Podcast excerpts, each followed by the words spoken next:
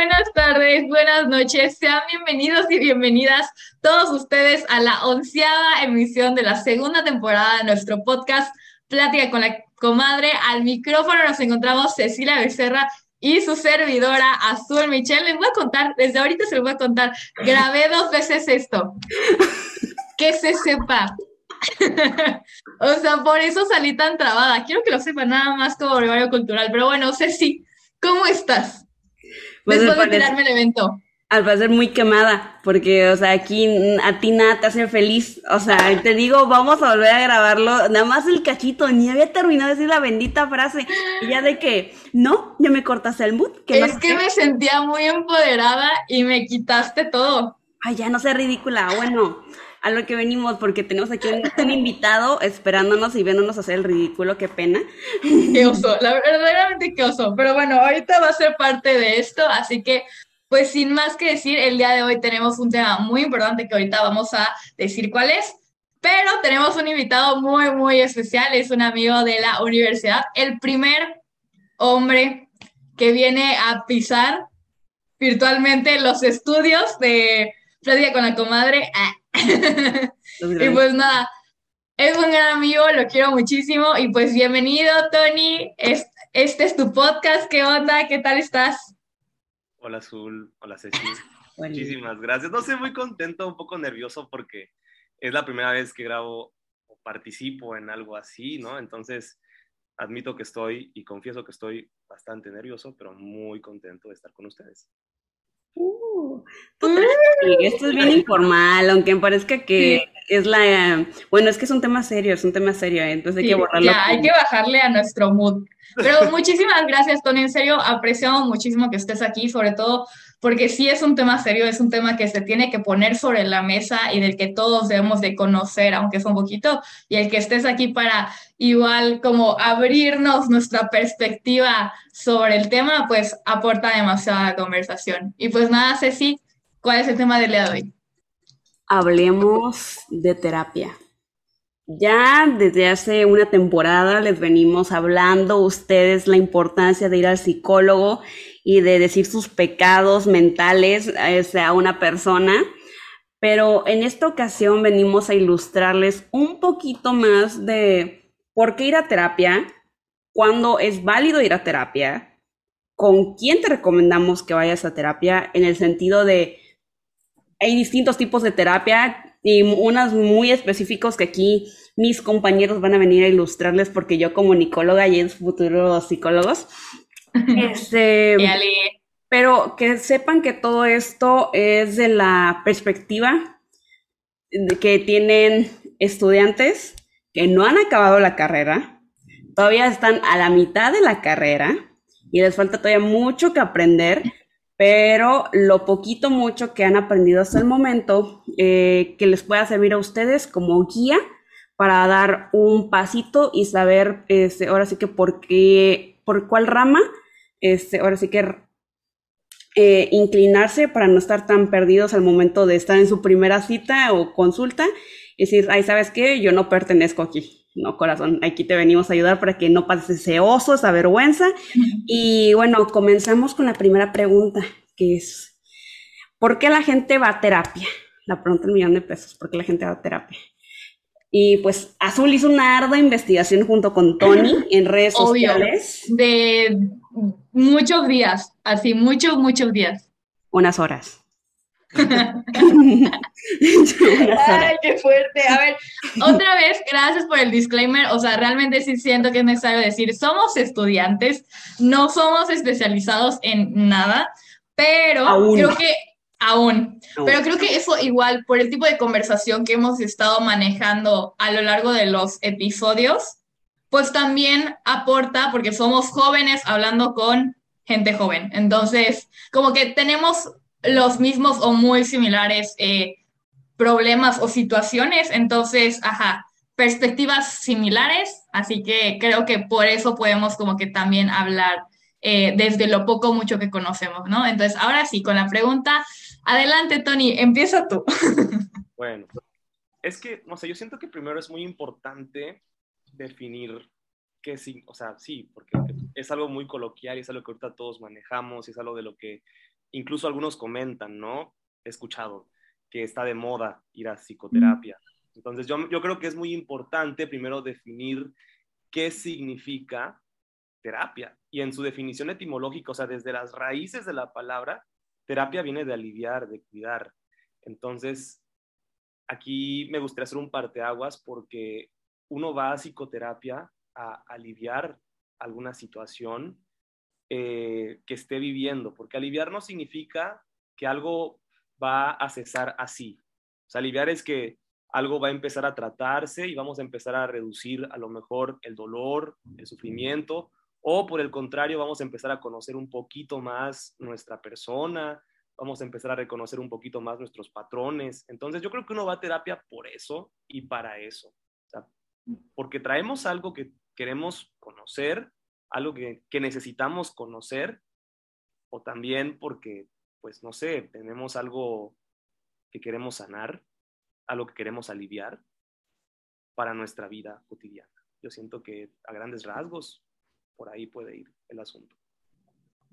Claro, y de hecho, o sea, también ahorita esta perspectiva que les venimos manejando es cuando una persona va voluntariamente a terapia, que es en cierta forma para conocerse a sí mismo o, o, como ya dijo Tony, para aliviar en algún aspecto, ¿no? Pero se sabe, se sabe que hay personas que van como obligadas o porque les piden ir a terapia, entonces ahí sí ya no es como tan voluntario, pero el, fundamento es el mismo, es el buscar tener un acompañamiento eh, en cuanto a la situación que esté pasando la persona, ¿no? Entonces, para esto creo que es importante como poner sobre la mesa un concepto que es importante, que es la personalidad. ¿Qué es la personalidad? Es la suma del temperamento y el carácter. Yo la verdad cuando escuché estos dos primeros este, conceptos, estaba en primer semestre y yo, ¿cómo que no es lo mismo? Pregunta seria, o sea, por... Y pues ya una vez que no se lo explicaron, como que tiene sentido. El temperamento es el chip con el que ya vienes integrado, ¿no? De que, por ejemplo, cuando eres bebé y el bebé es el bebé de que siempre llora, ¿no? De que no, este bebé es, va a ser bien chillón de grande. O el bebé que nunca de que se, ve que está enojado, ¿no? Ah, este bebé va a ser bien enojón y que se va desarrollando a lo largo del tiempo. Es algo que ya traes en ti, o sea, que es biológico.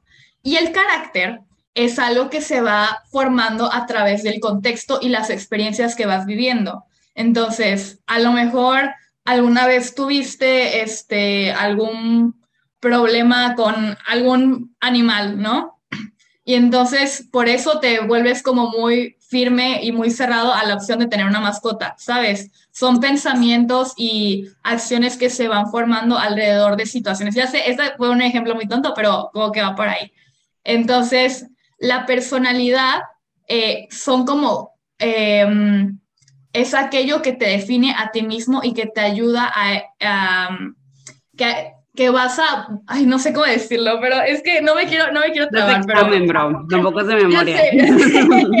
es que, ¿sabes qué? A ver, dale, Tony, creo que vas a ayudar. No, yo creo que está excelente lo que estás diciendo y de hecho me gusta mucho porque ciertamente es ese sello que traemos a nuestra personalidad y que nadie más va a tener como una huella dactilar. Porque ciertamente traemos cosas de nacimiento, como tú dices, el temperamento. Y son nuestras tendencias más naturales, o sea, de que por ejemplo, ¿no? Yo de repente prefiero juntarme con mucha gente o yo de repente prefiero más como pasar tiempo conmigo mismo y ahí se define un poquito la el, el temperamento, ¿no? Si de repente soy por naturaleza o desde chiquitito tiendo más como al grupo, pues soy más extrovertido. Y si a lo mejor tiendo un poquito más a mis pensamientos, a sentirme completo, a lo mejor generando introspección de lo que acabo de vivir, no tanto contándoselo a alguien más, pues a lo mejor soy más introvertido. Y entonces aquí no es algo que nos define, no es algo que nos determina como completamente, porque para eso está el carácter, que es lo que igual tú acabas de decir, que con la experiencia diaria, con la crianza, con la escuela, con todo, va moldeando ese temperamento. Entonces de repente vemos gente que dice, bueno, es que de chiquito era como más tímido, pero ahorita soy muy social. Ah, porque el carácter entró en juego ahí. Y entonces yo ya pude abrirme a la gente porque mi contexto eso me fue dictando y yo fui respondiendo adaptablemente al contexto. Entonces se forja el carácter. Y entonces somos medianamente introvertidos, medianamente extrovertidos, pero siempre queda un vestigio, o sea, siempre queda lo que nos recuerda lo que alguna vez fuimos. Eso igual es muy bonito de claro. nuestra persona. Sí, y justo ya me acordé para dónde iba con la personalidad, de que la personalidad es importante porque eso es lo que define qué es lo que necesitas al momento de ir a terapia, porque no todos es como de que el mismo proceso, no es como de que si Ceci, Tony y yo vamos a terapia, nos van a preguntar las mismas cinco preguntas. No, el psicólogo puede que empiece con una misma al principio y dependiendo de nuestra respuesta y de lo que va observando es cómo se va a ir modificando la conversación.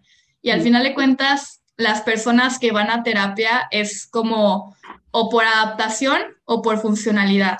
Adaptación de que hay algún cambio nuevo, de que este, el carácter se tiene que adaptar a cierto entorno o algo así. Y la funcionalidad es de que algo que traes de chip o algo que está sucediendo no te deja o ah, no te deja tener una funcionalidad adecuada o ideal a lo que deberías estar, ¿no? Entonces, sí, justo Tony y yo hicimos un pequeño experimento en Instagram. Si participaste, saludos, muchas gracias por participar, lo agradezco. No, no, esto es anónimo, pero sí hay como respuestas muy interesantes que pues me gustaría como decir algunas, que muchos hablaban sobre la terapia, antes de como decir como definir científicamente, porque no somos científicos, pero ajá, como definir ya más específicamente qué es la terapia, este, queríamos ver qué se pensaba alrededor de ello, ¿no? Entonces, como que eh, estuvo padre porque vimos diferentes perspectivas. Hay unos que decían, para sentirse bien, y ya. Hay otras personas que decían, para autoconocerse, para conocer, este, como cosas que no, no tenía en cuenta sobre mí, eh, para sanar heridas, o sea, y eso también te va como dando una perspectiva de las personalidades y el cómo piensan las diferentes este, personas. A ver, si vas. Y yo aquí me siento en clase de psicología, de que maestra me deja hablar. Este, no, que ahorita lo que están diciendo justo creo que tiene algo muy importante en común, que es vamos al doctor para cuando nos sentimos mal físicamente y vamos al psicólogo o a terapia cuando nos sentimos que algo todavía no ha hecho clic en nuestra claro. porque si bien muchos mencionan de que para autodescubrirse, porque no se han hecho ciertas preguntas, creo que va por lo mismo como que de la mano de sientes que hay algo que no, no te cuadra todavía. Entonces, no es que necesariamente estés enfermo, no es que necesariamente tengas un problema o tengas un trauma, simplemente puede ser algo tan válido como una pregunta de es que todavía no sé qué quiero estudiar. sí, y hay diferentes ramas y de eso vamos a hablar más al ratito. Eh, pero sí, eh, por esta parte igual como que queríamos platicar de que no solamente como que existe la terapia de que tú y el psicólogo y ya, sino que hay diferentes tipos de terapia para diferentes situaciones. No sé si te gustaría platicar un poco sobre eso, Tony. Bueno, sí, yo creo que hay variedad, ¿no? De, oferta para ir, por así decirlo, ¿no? Al psicólogo. Este, bueno, retomando un poco todo lo que van diciendo, porque todo se me hace sumamente importante, o sea, sí, sí creo que es como muy importante resaltar eso que dice Ceci, ¿no? De que todo es válido cuando nosotros lo sentimos, lo experimentamos y nos mueve como a ir a terapia. A cualquier cosa que, que pasa por nuestra mente es válida. Y es también importante resaltar que vamos a hablar de psicoterapia, no vamos a hablar de tratamientos neuropsicológicos que de repente implican evaluación, implican otros procedimientos que también nos hacen los psicólogos, pero la psicoterapia es distinta. Como mencionábamos al inicio, sirve más como para aliviar lo, aquello que ocurre en nuestros pensamientos, en nuestras emociones, en nuestros sentimientos, en nuestras percepciones. Entonces, todo eso lo trata la psicoterapia. Y a ver, Azul, ¿puedes nada más repetirme tantito lo que preguntaste porque me medio perdí? Gracias. Sí, está bien, está bien. Sí, de que hay diferentes como, o sea, como diferentes modalidades de terapia, o sea, que no solamente la individual, que existen más allá. Sí, sí, bueno, o sea, con mi ignorancia como estudiante, ¿no? Hablo, pero yo conozco, por ejemplo, la, individual, que es la que tienes como cara a cara con el terapeuta, con el psicólogo. En este caso, pues es, hay, hay varias, ¿no? Por ejemplo, el psicoanálisis no es tanto cara a cara, es el tradicional. Hay alguien acostado en un diván y está el, el terapeuta que no, no, tiene el contacto así face to face. Pero también están, por ejemplo, la, la psicoterapia psicoanalítica, que es diferente al psicoanálisis. Son dos cosas muy diferentes. Antes hay que averiguarlo bien, no vaya a ser que entres a algo que no. Y esta sí tiene contacto cara a cara con el paciente, con el, con el sujeto. Este, entonces, eso se me hace como una distinción importante en lo que Azul comentaba, ¿no? Eh, está la terapia familiar, que esta ya implica al sistema, es decir, a quienes componen la familia, van con el psicólogo, papá, mamá, hijos. Este, a lo mejor al inicio solo va un miembro y el motivo de consulta es ese miembro, pero dentro del procedimiento se dan cuenta que es necesario traer a los papás para ver cuál es el problema que está sucediendo o cuál es la situación que desean como conocer. Y la terapia de pareja, que va a la pareja y en este caso el psicólogo abraza el vínculo que hay, no tanto a uno o a otro, porque eso también de repente pasa, que se piensa de que, oye, va a haber preferencia por alguien. No. Mm. O sea, el psicólogo se vincula con la relación entre los dos. Entonces, se trabaja un poquito ahí. Es más eh, lo, que, lo que les conecta, lo que se va a checar, más que como tomar posición por uno de los dos. Hay algo más azul como ahí. Sí, que... justo en el de pareja es como un mediador. O sea, porque creo que hemos visto de que cuando salen en películas, eh, la terapia de pareja de que empieza a decir de que no, y es que tú eres un no sé qué, es que dígale, doctor, porque a los psicólogos les dicen doctor, porque es la vida, ¿no? dígale, doctor, que él es el que está mal y que quién sabe qué, ¿no? Y pues realmente de eso no se trata, o sea, el, el psicólogo no va, no va a tomar como parte y le va a decir, sí, tú eres el culpable, no, no, eso, eso no pasa. Sería interesante. Estaría padre. O sea, digo, sería padre, o sea, digo, sería un buen plato de chisme. Digo, yo estaría en terapia de pareja por el chismecito, porque, porque claramente es como que, güey, chisme en vivo. o sea, yo jalo. Ah, fíjate, pero sí, o sea, literal, lo que busca el psicólogo es como mediar la situación, conocer como ambas eh, eh, posturas y de ahí encaminarlos a fortalecer el vínculo que han creado. Por otra parte, también están como las terapias grupales, que es este, como en grupos de apoyos, eh, que no es solamente una persona, sino hay que diferentes personas compartiendo sus experiencias, pero eso ya es como eh, para situaciones muy específicas.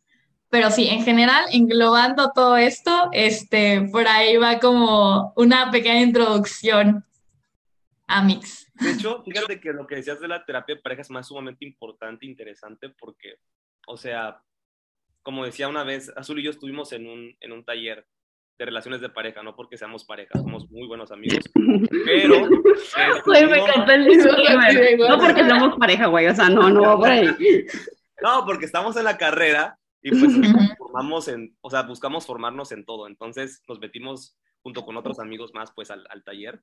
Y la psicóloga decía, o sea, yo soy la que recibe los balazos, ¿no?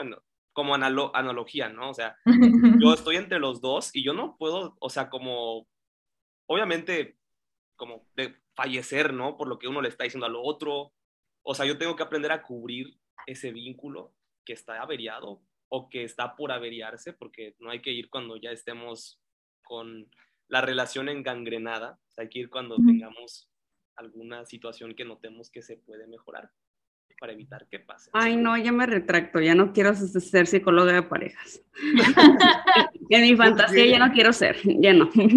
Es que, ¿sabes que Así como con el doctor, no es como, no hay que ir ya cuando te estés de que ya mal, mal, mal, sino que hay que ir haciendo un chequeo de vez en cuando para ver cómo va fluyendo la situación, ¿sabes? O sea, tomando esta analogía que también con el doctor, al final de cuentas de salud física, salud mental, o sea, sí es importante como prevenir. Esa es la palabra que busco, prevenir. Entonces, porque sí, o sea, cuando vamos al psicólogo, antes, bueno, todavía hay estigma sobre el ir al psicólogo, todavía es se piensa de, ay, si vas al psicólogo es porque estás loquito y estar loquito está mal, ¿no? Ahorita creo que se ha estado quitando, como que nuestras generaciones están siendo un poco de ir al psicólogo está bien, Pero, este, pero se me fue para dónde iba. pero sí, o sea, creo que... Es válido ir. Es válido ir. Vámonos. La siguiente pregunta. A ver, la siguiente pregunta es, ¿cuáles son los tipos de terapia más conocidos o más viables para las personas en nuestra generación? Es decir, nuestro rango de edad. Si ya eres más grande o más chico y aplican para ti, adelante, tómalo. Ahora sí que esto es, intentamos focalizarlo a nuestro rango de edad. ¿Por qué? Porque sabemos que nuestro público generalmente son personas de 20 años. Entonces, sí. Adelante, Tony. Bueno, yo, yo, por ejemplo, pienso mucho con esa pregunta que hay que buscar, por ejemplo, como comentaba Ceci, ¿no? O sea, algo, algo para, porque de repente hay gente que lleva al niño de que al, al, al psicólogo gestal, por ejemplo, cuando el niño tiene algunas otras situaciones, o sea, el motivo de consulta por el cual lo están llevando es porque es distraído y porque no atiende y porque de repente se para mucho en clase y porque de repente está molestando al compañerito. Y todos estos síntomas, yo creo que sería más oportunos, o sea, oportuno llevarlo, por ejemplo, con un neuropsicólogo que le ayude a evaluar su proceso atencional, ¿no? Y con un neuropsicólogo especializado en niños. O sea, cuando veamos alguna situación así con los, con los niños, ¿no? Que sea de repente frecuente, que le afecte en sus calificaciones, es importante pues acompañarlo por ahí. Ellos yo creo que son la mejor opción para estas situaciones que pueden provenir de una situación orgánica, es decir, de nuestro cuerpo, de nuestro cerebro en particular, que de repente pues genera dispersión, que de repente puede generar inatención, de repente inquietud, o sea, muchas, muchas cosas, ¿no? Si de repente, no sé, tenemos un problema y constantemente nos remitimos a nuestra infancia, constantemente sentimos que proviene de alguna situación, que esto lo va a hablar un poquito, entiendo yo más azul ahorita, pues hay igual su psicoterapia para eso o su, o su atención psicológica, porque hay algunos que consideran que el psicoanálisis no es como tal psicoterapia, pero bueno. No Nada más tapón, Amix. Ceci, ¿querías decir algo? Así, ah, perdón, es que se me va la onda de que, de que no es local y no entiende cuando hago esto. Sí. y, Tony así, ¿qué, qué hace? así no es como que... Es como, cuando hago eso es como que paréntesis, o sea... Ah, lo, lo, que normalmente dirías en un texto vaya en paréntesis, es que en este caso, como menciona Tony, pues los distintos tipos de terapia no es como en el doctor convencional.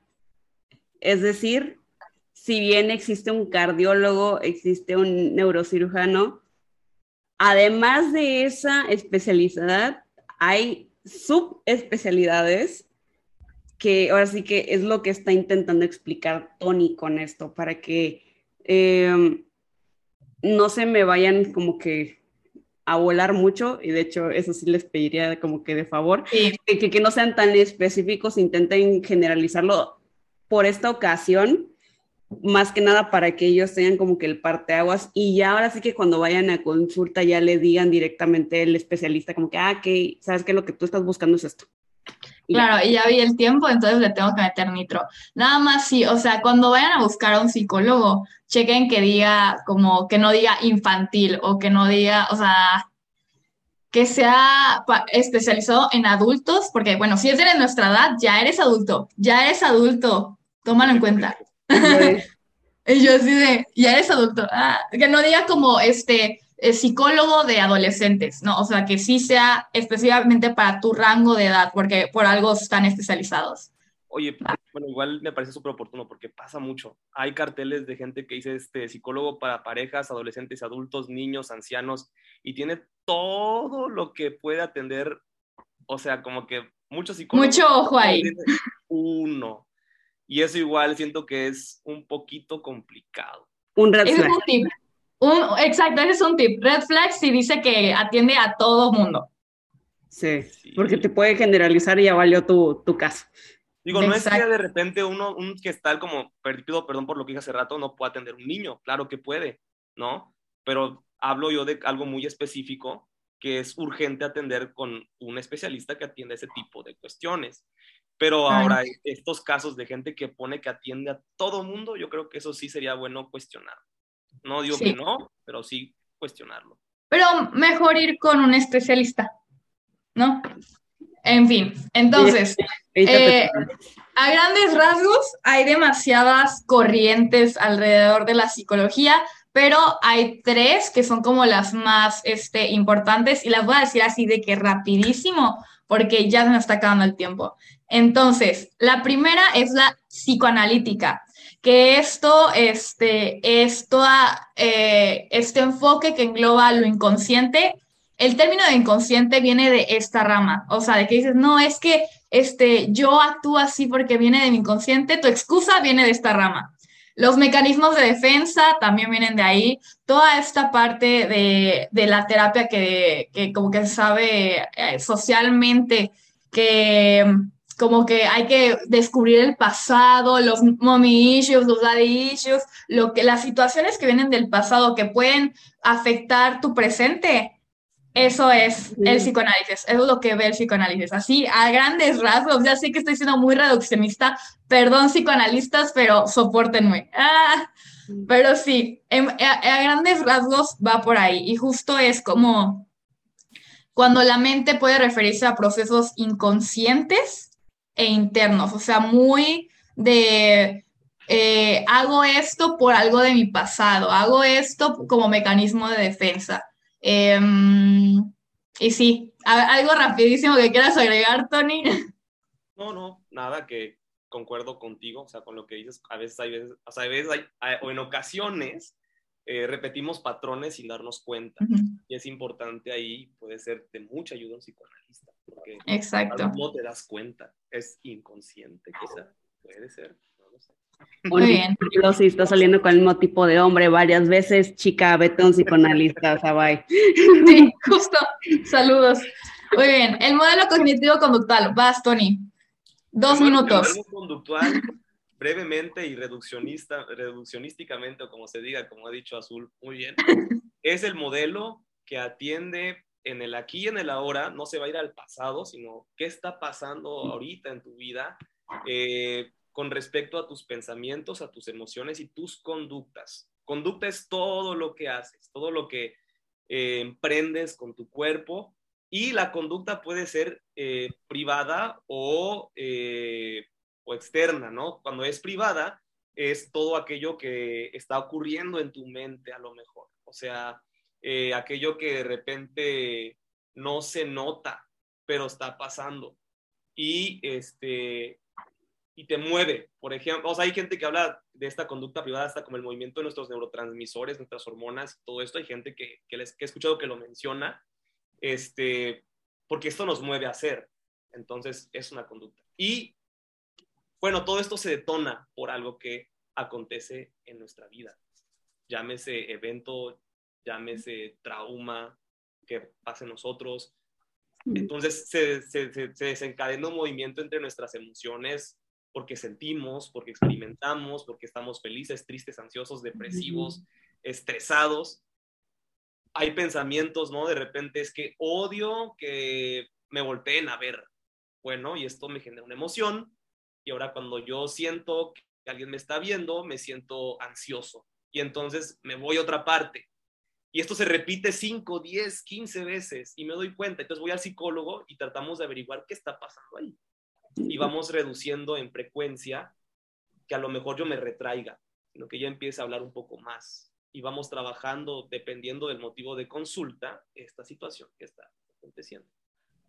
Reducción, o sea, siendo reduccionistas, mientras el psicoanálisis es cómo el pasado influye en tu presente, aquí es cómo los pensamientos, bueno, tu forma de pensar y tus comportamientos eh, se ven reflejados al momento de actuar, o sea, de comportarte, ¿sabes? Y cómo podemos a través de los mismos modificar esas conductas como no ideales, dejémoslo así.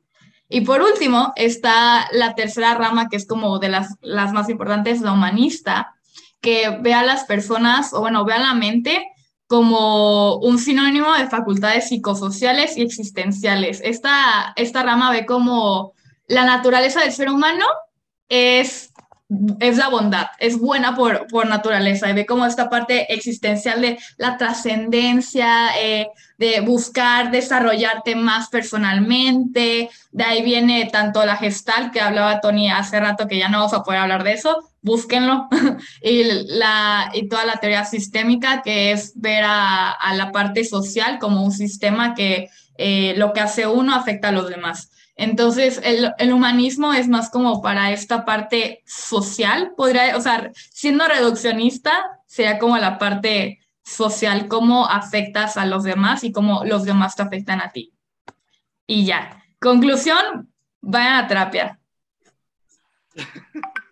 Bueno, como podrán haber visto, este es un tema muy extenso que no nos da en un solo capítulo por lo cual nos gustaría a ustedes, si les interesó saber más al respecto, nos lo pongan en comentarios dándole like igual eh, para ver si se arma una segunda parte aquí con nuestro querido invitadazo que nos ayudó básicamente a resumir a muy grandes rasgos y que muy probablemente nos quedemos hiper cortos. Este, pero en resumen, recopilando lo que dijeron aquí mis compañeros, eh, es psicoanálisis, básicamente ver tu pasado, tratar tu pasado, modelo cognitivo conductual, el por qué actúas como actúas, y el humanismo, el... La parte social. Ajá, la parte social. Existencialista. El humanista, ¿no? O sea, para qué actuó como actuó, enfocándolo hacia arriba a partir del presente. Ok, muchas cosas complejas. y la última que yo quería dejar mi granito de arena es de que esta la he visto que la recomiendan mucho en TikTok, que es la tanatología, que si tú buscas superar a tu ex de forma rápida, y aquí dando tips bien, bien pros, eh, deberías ir con un tanatólogo. ¿Por qué? Porque hablan del duelo visto desde el punto de la pérdida que básicamente es pérdida de gente muerta, tal cual. Pero como metafóricamente hablando, esta persona muere dentro de tu vida, ya se puedan ir para donde vamos, pero ajá. No, es una despedida. Es una despedida. Una despedida. Y bueno, ya tenemos un minuto. Este, muchísimas gracias por haber sintonizado este capítulo. No se les olvide seguirnos en nuestras redes sociales. Para los que nos siguen en YouTube, nos pueden seguir en nuestros usernames aquí arribita. Y bueno, nos vemos, nos vemos. la próxima. Bye.